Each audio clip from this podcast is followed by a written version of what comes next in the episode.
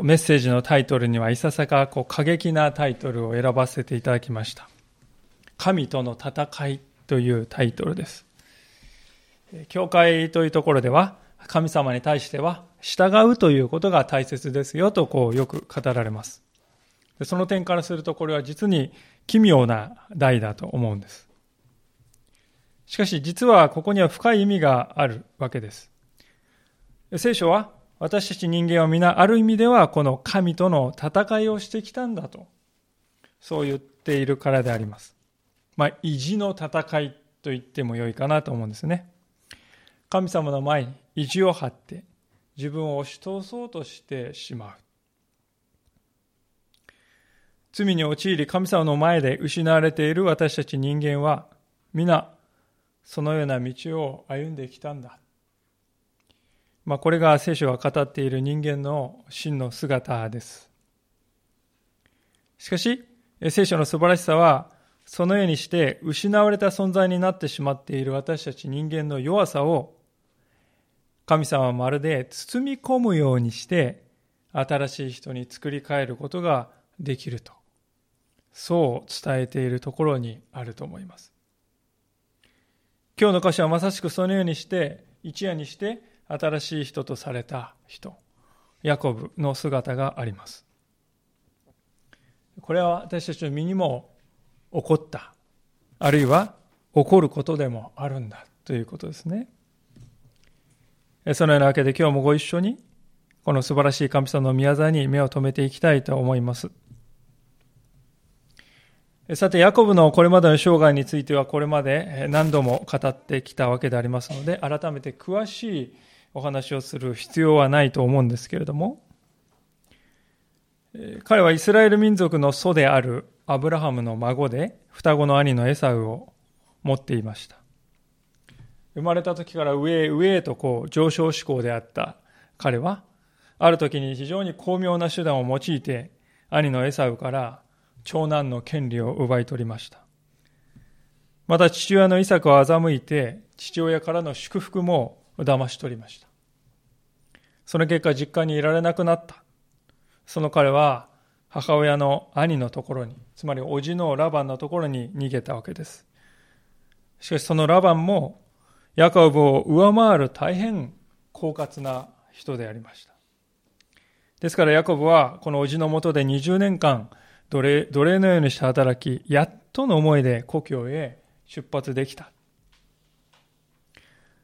で、しかしその故郷に向けて出発した道すがら、兄のエサウが400人もの家来を連れてこっちに向かってきているという知らせが入ったわけですよね。非常に不安に陥る。まあ、そこでヤコブは膨大な贈り物を先に送って、えー、兄をなだめようと、そう考えて実際に実行に移したんです。まあ、それが前回のところでありますが、しかしそれでもヤコブの心配は消えなかった。ついに夜がやってきた。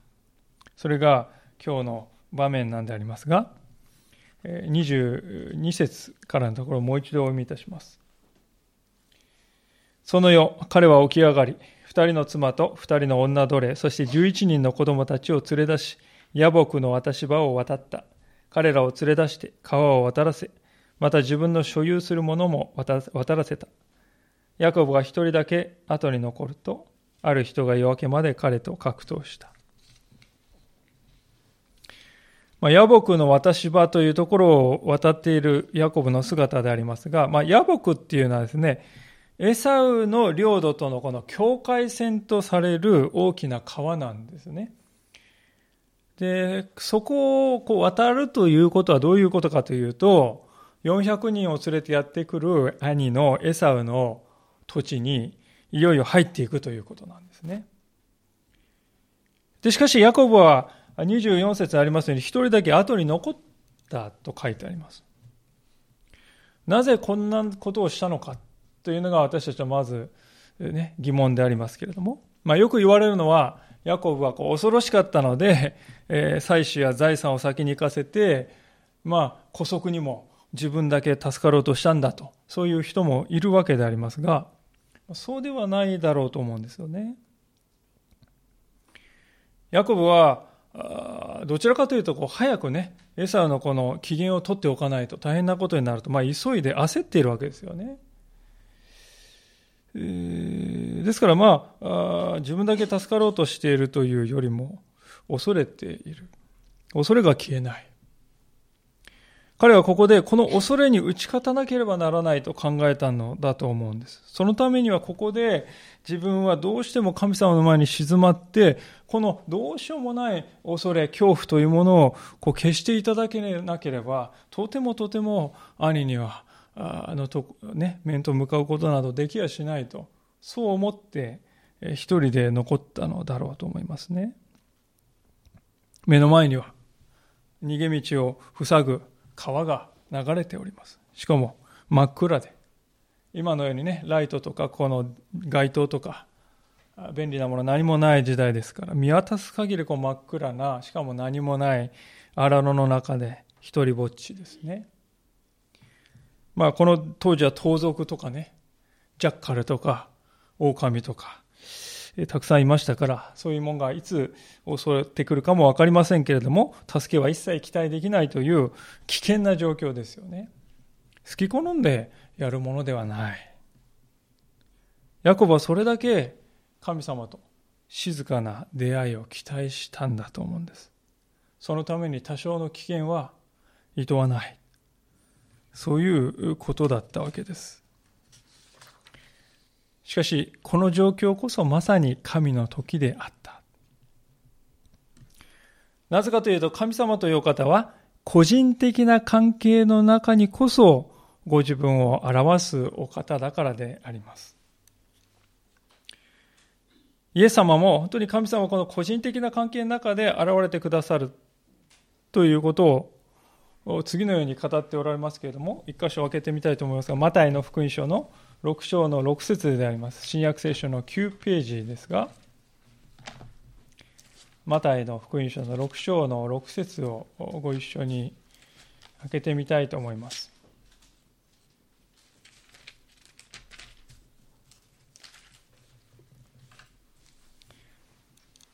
マタイの6章の6節新約聖書の9ページです。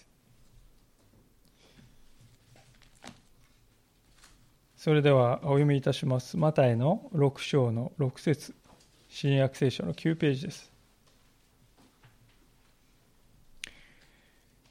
あなた方が祈るときは家の奥の自分の部屋に入りなさい。そして戸を閉めて、隠れたところにおられるあなたの父に祈りなさい。そうすれば隠れたところで見ておられるあなたの父があなたに報いてくださいます。今読んだこの言葉はですね、神様に出会うためには一人になるということがどうしても必要であるということを教えている箇所です。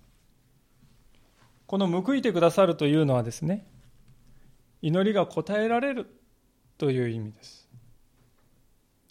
皆さんは本気で神様との出会いを体験したいと考えておられるでしょうか？もしかすると神様について噂を聞くレベルで満足していたり、薄ぼんやりとしたお方であると、そこで、えー、良いと、そう思ってはいないでしょうか。もし私たちがそうではなく、本当の意味で神様との出会いを体験したい、経験したいと思うならば、孤独の環境に身を置かなくてはならない。神様との本当の意味での出会いというものはとても個人的なものであります。聖書の中にいろいろな信仰の先輩たちが登場しますが、彼らは皆神様との個人的な出会いを経験しています。今日の箇所のヤコブはまさにそうです。彼一人の環境。彼だけがいる環境。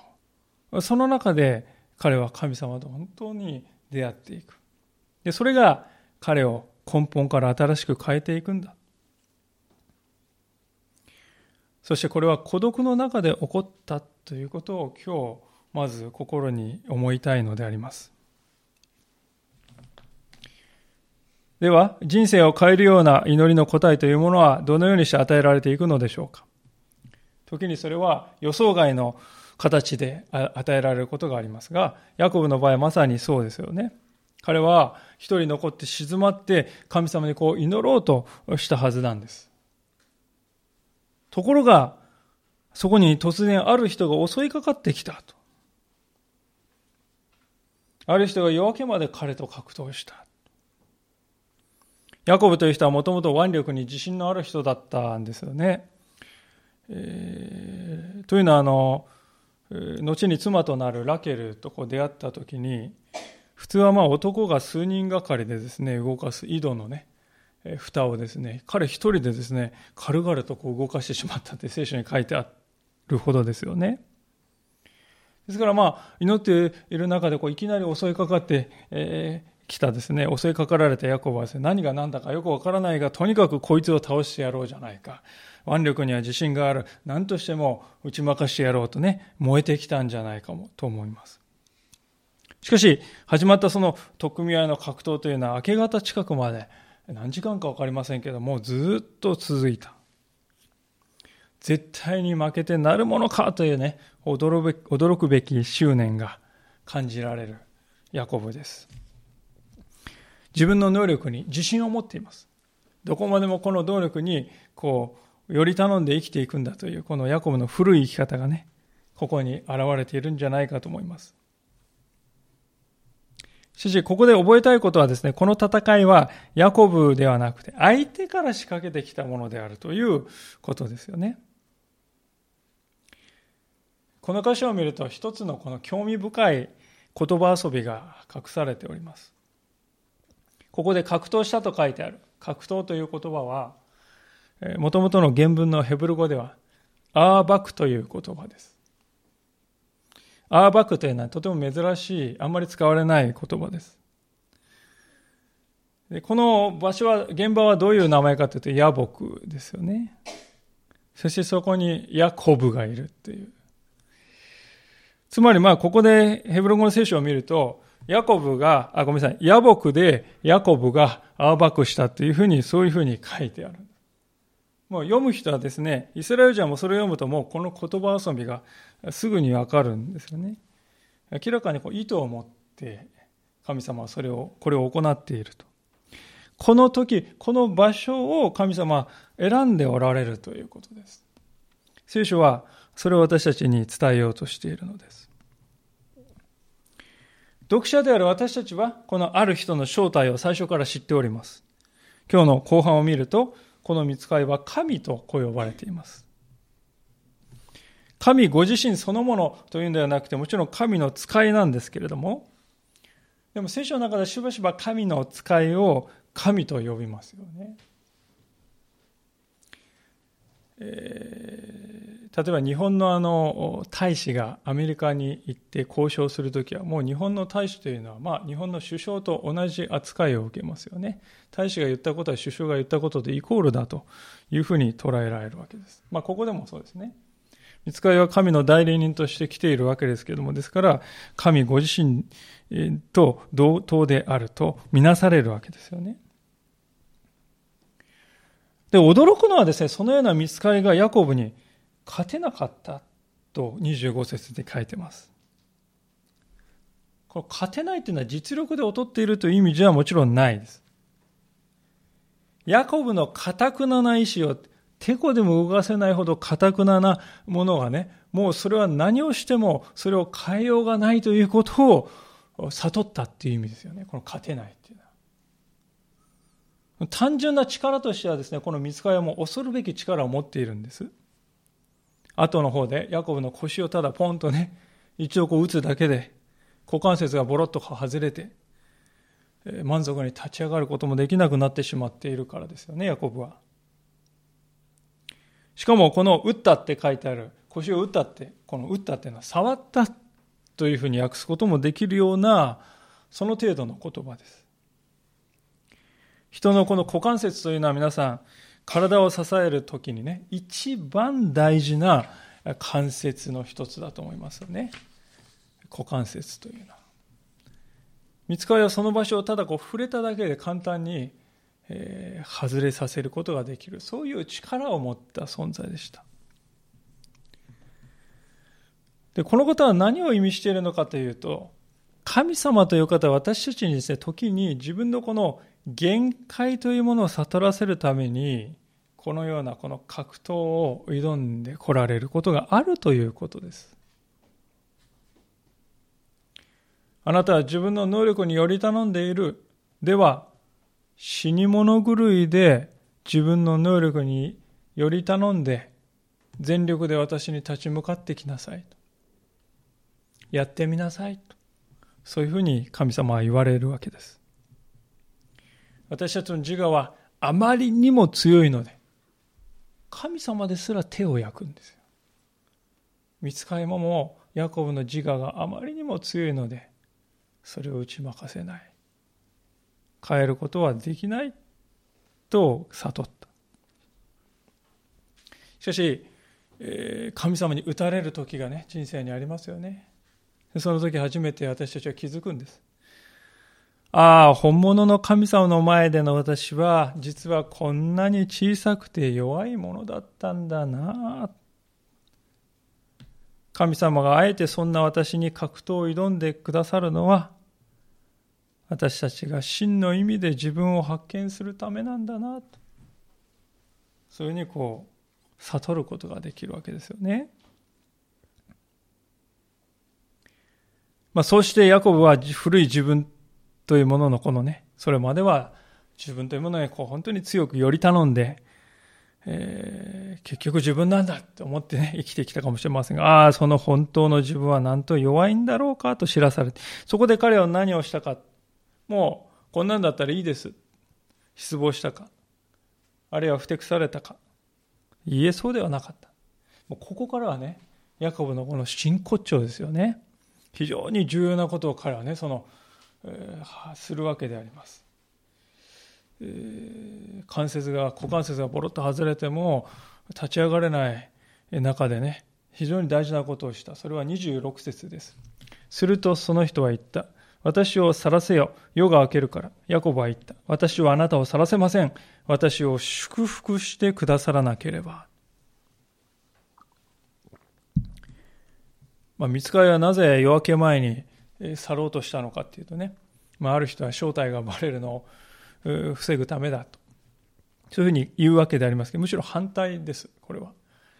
ヤコブを守るためにそう言ったわけです。というのは人間というものは神の栄光をこの目で見ると死んでしまう脆い存在だからであります。神様ご自身が出エジプト記の33章20節というところでこう語っておられます。あなたは私の顔を見ることはできない。人は私を見て、なお生きていることはできないからであると。あなたは私の顔を見ることはできない人は私を見てなお生きている。それはできないことだからだと。神様は、モーセに対して語られた。まあ、これは神様を見、神を見たら罰として死を与えると言ってるんではなくてね、人間の儚い肉体が神の計り知れない偉大な栄光に耐える力を持ってないということです。ですから、見つかりが晒せよとこう言っているのは、ヤコブに対する配慮であり、愛なんですよね。で、せっかくそう言ってくださっているにもかかわらず、ヤコブは引き下がらなかったんです。もう今や彼が頼みにしていた体の強さというのはもう完全に失われました。体の強さは彼の自信の源でもありました。私たちもいろんなものをね、自信の源にしてますよね。人と比較して、この部分は自分の誇りだ。それを頼りにして生きているのではないでしょうか。しかし、今ここで、ヤコブは完膚なきまでにそれを打ち砕かれたわけです。暗がりでよく見えないんですけどね。ああ、この相手は超自然的な力を持っているんだと経験した。戦っているうちにですから、この方は神のようなお方ではなかろうかと、なんとなく分かってきた。それでも彼は諦めない。ヤコブは最終的に股関節の脱臼という重傷ですよね。これはもう、あまりの痛さにのたうち回るような痛みではないかと思います。まあ、簡単に私たちね、関節外れたって言ってますけど、足の関節が根元から外れるというのは途方もない痛みだと思います。しかしそれも忘れたかのように、この見つかりに取りすがってですね、私を祝福してくださらなければ私は決してあなたを離さない。祝福を求めるんですよね。皆さん、ここにヤコブという人の価値観が根本的に変化したということがわかるわけです。それまでは彼は腕力で戦う人でした。しかしここでは神にすがりつく人になっていました。もう劇的な変化であります。これこそ私たちが今日一番教えられたい姿勢であります。ヤコブはこの時に兄エサウとの再会に恐れおののく人ではもうなくなっていた。それは確かに彼の人生の最大の問題でありました。でももう眼中にはないんです。恐れおののいているヤコブの姿はもうここにはみじもない。今や彼の関心事はただ神の恵み、神の祝福を追い求めることだけだ。彼の力の源でありました。足腰の強さ、体の強さ。その力の源を失った時にヤコブはもう私は何を持っていないあるべき求めるものは神の力だけだ。それだけが究極的に私を救うものなんだと。悟ったということです。だからこそヤコブは徹底的にそこにすがっていこうとしている。ですから私たちも本当の意味で神様によって新しく作り変えたい、作り変えられたいと願うのならば、自分の中で頼りにしているものが打ち砕かれる瞬間、そして神だけが救いであると悟る瞬間が人生の中でどうしても必要なんだと私は申し上げたいと思うんですね。それは確かに人間的に見れば辛く苦しい瞬間かもしれないけれどもそこを通るからこそ私たちは神様だけに頼るということを学んでいくんですね。さて聖書はここでさらに大切なことを私たちに伝えてくれているわけです。激痛ですね、もうこらえながら多分油汗流しながらかもしれない。えー、私を祝福してくださらなければってもう必死の形相でね、求めてくる役、分かった分かったって言ってね、分かった聞いてやるって言って聞いてあげたかというとそうではなかった。まだ未解決の問題がヤコブの中にはありました。ヤコブは、あ、それでごめんなさい、神様はそれで彼にこう問いかけられたのであります。27節。その人は言った。あなたの名は何というのか彼は言った。ヤコブです。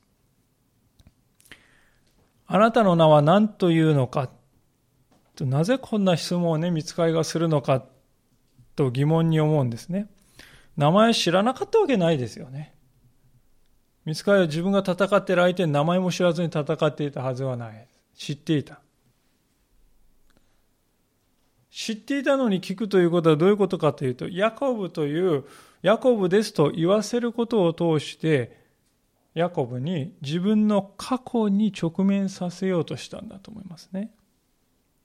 というのは、ヤコブという名前はどういう意味だったかというとね、生まれた時にお兄さんのエサウのかかとを掴んで生まれ、つまりこのかかとっていうのはアケブっていうんですけど、かかとをしっかり握りしめてね、双子のお兄さんのかかとを握って生まれてきたということからこの人はヤコブと呼ばれるようになった。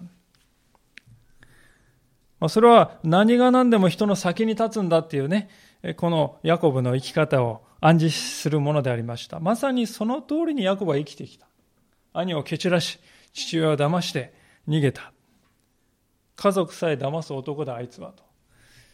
それはずっとですね、彼の忘れがたいこの過去として、心に重くのしかかってきたんですね。で、神様はここで彼のそういう過去にあえて触れたんです。でそれがですね、このヤコブという人の一番深いところにある闇だったからですよね。神様はそこを取り扱われた。実は似たようなことを神様はあのエデンの園で行っておられることを皆さん思い出すでしょうか。アダムとエバが罪を犯してエデンの園で隠れた。その時に神様は何と言われたかというと、あなたはどこにいるのかと言われました。知らないわけがない。知っていて、あなたはどこにいるのかと言われるんです。自分のしてきたこと、自分のしたことに向き合わせるための神様の問いなんです。新しい人に人が作り変えられていくためにはまず自分の古い部分に直面しないといけないということです。神様はまさにここでヤコブに対してあなたの名は何か。ヤコブです。かかとです。と言わせることによって神様は彼のこの過去に向き合わせたわけですね。私たちはそのように自分の過去というものを恐れずに直視するという段階があって初めて人は新しくされるということです。その次の28節を見てみたいと思いますが、その人は言った。あなたの名はもうヤコブとは呼ばれない。イスラエルだ。あなたが神と、また人と戦って勝ったからだ。ヤコブは願っていった。どうかあなたの名を教えてください。すると、その人は、一体なぜ私の名を尋ねるのかと言ってその場で彼を祝福した。ヤコブにここで新しい名前が与えられるんであります。イスラエル。神との戦いという意味です。見つかりはここであなたは神と人に勝ったんだ。そう驚くべきことを言っていますが、それは神を上に、神の上に立って神を克服したんだという意味ではなくてね、本当の意味であなたは神と人を得たんだ勝利者となった。神と人とあなたは得たのだ。まあ、これからの人生でヤコブは自分のイスラエルという新しい名前を口にするためにこの日のことをね思い出したでしょう。イスラエルという名前はそのために私たちにあ彼に与えられたものでありますそしてそれはどのようにして与えられたかといえば、ヤコブが祝福を求めて神にすがりついていった時です。すがりついて私を祝福してくださいと祈った。その時に初めてもたらされたものです。肉体的な力ではなく、霊的な力により他のものに変えられていくときに、人は本当の意味で強さを獲得していく。そして神様は、その人に新しい名を与えてくださる。まあ、その一方でヤコブが尋ねても、この相手の名前は最後まで明かされないまま終わるんです。話は終わるんです。それはどういうことかというと、あなたはね、私の名を知ることに耐えられるようなものではないんだよ。そういう神様の悟しの言葉ですね。優しい悟しでもあります。私たち人間は、には決して知ることのできない領域というものがあるのだということも同時に悟るべきでしょう。まさにそのようにヤコブはこの後ビッグを引いて一生歩くことになったのであります。関節が外れた仮に治ったと言ってもそれは重症として残った。それは人としての彼の限界というものを知らされたということです。彼の心はここで驚きと恐れの思いに打たれたのです。それまでの人生においてはヤコブは誰も恐れない人でした。親も恐れない。叔父も恐れない。神も恐れない。しかし今や神を恐れるということを学んだということです。ですからヤコブは悲壮な姿ではここではありません。むしろいつまでもこのことを覚えていたい。思い出したい。まあ、そういう思いが彼の中に溢れていて、だからこそ彼は記念にですね、その場所に名前を付けたと書いてありますね、30節そこでヤコブはその場所の名をペヌエルと呼んだ。私は顔と顔を合わせて神を見たのに、私の命は救われたという意味である。彼がペヌエルを通り過ぎた頃、太陽は彼の上に昇ったが、彼はその桃のために足を引きずっていた。そういう、こういうわけで、イスラエルの人々は今日まで桃の関節の上の腰の筋を食べない。ヤコブが桃の関節、腰の筋を打たれたからである。彼がつけたペネールという名前は神の顔というそういう意味なんです。この彼の言葉の中に自分を救ってくださった神様に対する感謝が溢れているということにお気づきになるでしょうか。暗がりの中とは言っても、神の代理人である見つかりと取っ組み合いをしたんですよ。そこに神の栄光のをですね、彼は垣間見たのです。にもかかわらず彼は死ななかった。この経験というのは彼の心にね、どういう確信を与えたかというと、ここは非常に大事なところなんですけども、神を見ても守られたのに、人間に過ぎない兄貴の顔を見て私が害を受けるということはありえないだろうと分かったわけですよね。神様を見ても私は守られたのに、兄の姿を見て私が害を受ける。それはありえないだろうと。矛盾していると。分かったということですね。そういう確信がです、ねヤコブの心の中にしっかり与えられたということが、この戦いの非常に大事な点であります。ヤコブの中でエサウに会うための完璧な備えができたということなんですね。ヤコブはこれまでエサウに会うのも避け続けてきました。目の上の単行部、あるのは分かっているけど見ないふりをしてね、生きてきた。で、しかし自分が兄を騙して今の立場になったというこの重苦しさはですね、もう一生心を覆ってんですよね。振り払ってもまたかかってくる。しかし今ヤコブは神様は私をお救いくださったという事実のゆえにそういう恐れにとらわれずにエサウの前に出ることができるようになったということです。神が私を受け入れてくださっているのならなぜ人間に過ぎない兄を恐れる必要があろうかと。まあ、このことはイエス・キリストの救いがですね、人生のあらゆる問題に対する最終的な解決を与える。そのことをあらかじめ私は示したように思えてならないんですね。神様はあなたの人生の最も大きな問題に立ち向かう力をあなたに与えることができるんだということです。実際ヤコブの人生は大きく変わっていきます。まあ、詳しくは次回見るわけですが、次の33章に書かれているヤコブの姿はもうあの弱気な男ではない。彼の内側は全く新しくされています。ペヌエルにおいてなされた神との戦いはそのようなずっと続く変化を彼に与えたんだということですね。さて皆さん、今日私たちは神様はこのような堅くなな人間をいかに新しい人に変えていかれるか、その過程を見たわけでありますが、その方法をもう一度振り返っておきたいと思うんです。5つの事柄があったと思うんです。神様の捉える方法のまず第一は、神によるものとはわからない場合があるということです。それが神によるものとはわからない、最初はわからないことがあるということですね。ヤコブは、ある人から戦い挑まれたと書いてあります。それが見つかりらしいと分かったのは後になってからであります。こういうことが私たちにも起こるかもしれないということですね。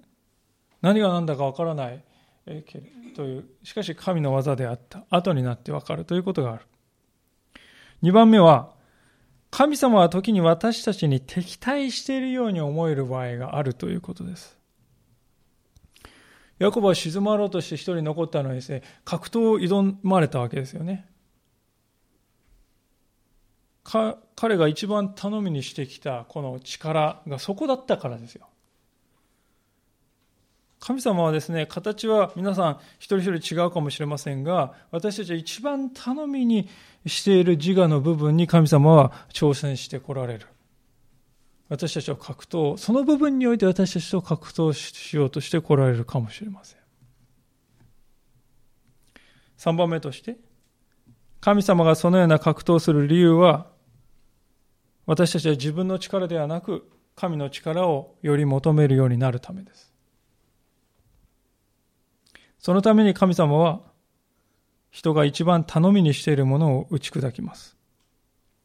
私たちは自分の力が到底及ばないと分かった時に初めて神にすがるようになります。神様はそれを初めから願っておられる。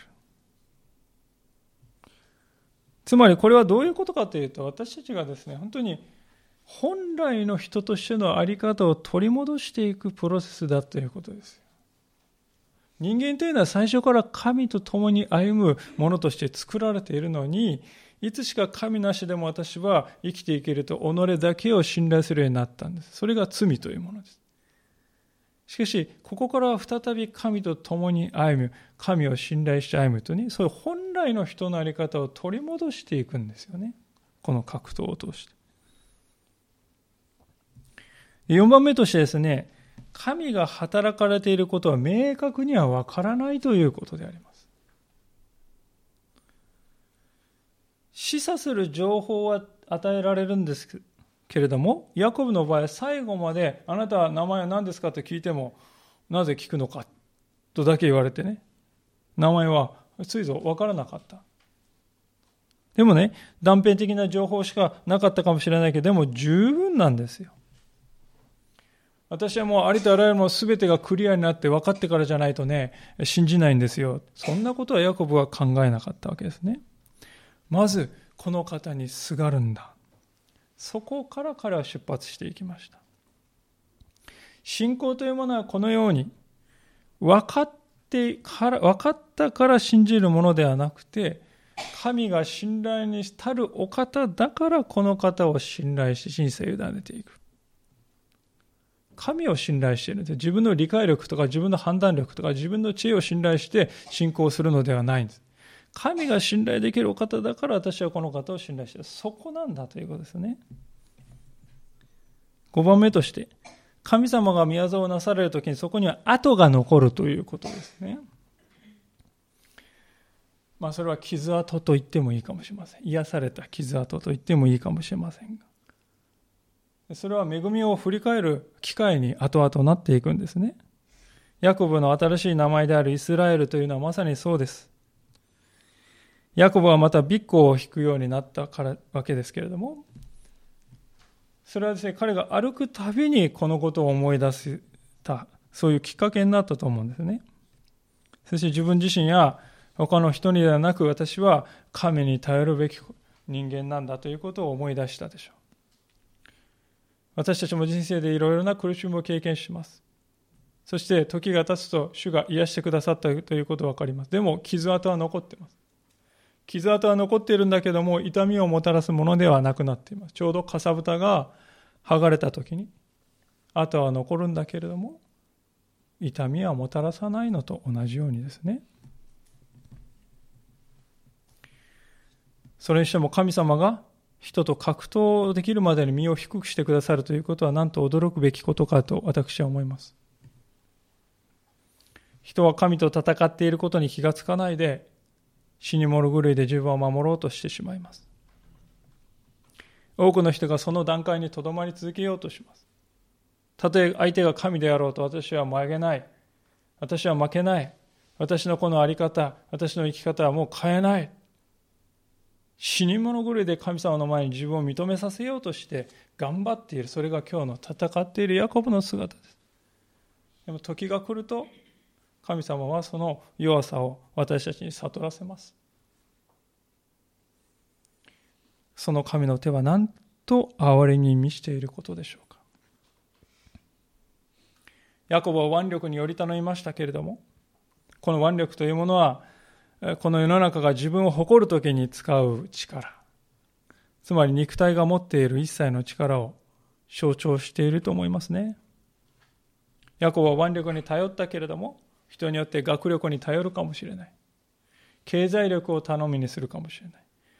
外見の美しさによってそれを保とうとするかもしれない。人を支配する権力に憧れるかもしれない。金銭に心を奪われるかもしれない。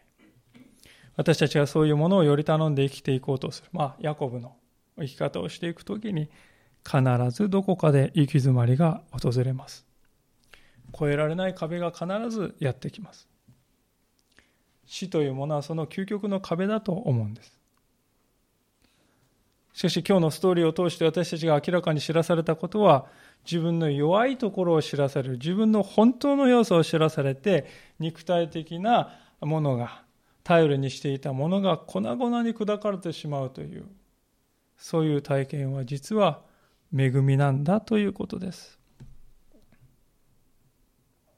神様はその体験を通して、私たちは一番隠しておきたかったこと、ここだけは触れてほしくありませんと思っていたこと。長年にわたって在籍感を与えてうずき続けていたそのものを癒してくださる。そして私たちは本当の意味で新しい人に作り変えてくださるのです。私たちを重荷から解放して新しい名を与えてくださる。それを思い出すたびに人は神が共におられるということの素晴らしさを思い、力をいただくようになります。ですから、このペヌエルの、ヤコブにとってのこのペヌエルの日の体験というものが、私たち自身の体験にならなくてはいけないということですね。大切なことは、神の恵みにどこまでもすがり続けるということです。ヤコブが股関節を外されながらも主にすがりついて祝福を求めたように、私たちも困難があるかもしれない。しかし困難のただ中でも主にすがりついていくということが大切なことです。そうするときに私たちは大きな祝福を手にするのです。人は神様の前における自分の弱さを知ることによって、真の意味で強さを獲得していくということです。そのことを示す次の箇所、一箇所を開いて今日のお話を終わりたいと思いますが、第二コリントの12章の9節です。新約聖書の371ページになります。第二コリントの12章の9節です。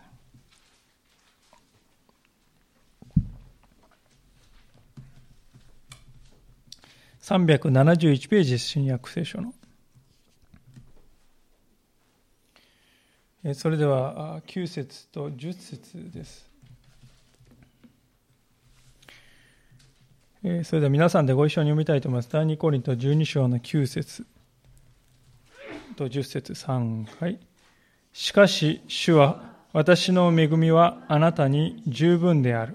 私の力は弱さのうちに完全に現れるからであると言われました。ですから私はキリストの力が私を覆うために、むしろ大いに喜んで自分の弱さを誇りましょう。ですから私はキリストのゆえに弱さ、侮辱、苦悩、迫害、困難を喜んでいます。というのは私が弱い時にこそ私は強いからです。私が弱い時にこそ私は強いからです。この言葉を心に刻んで歩んでいきたいと思います。お祈りをしたいと思います。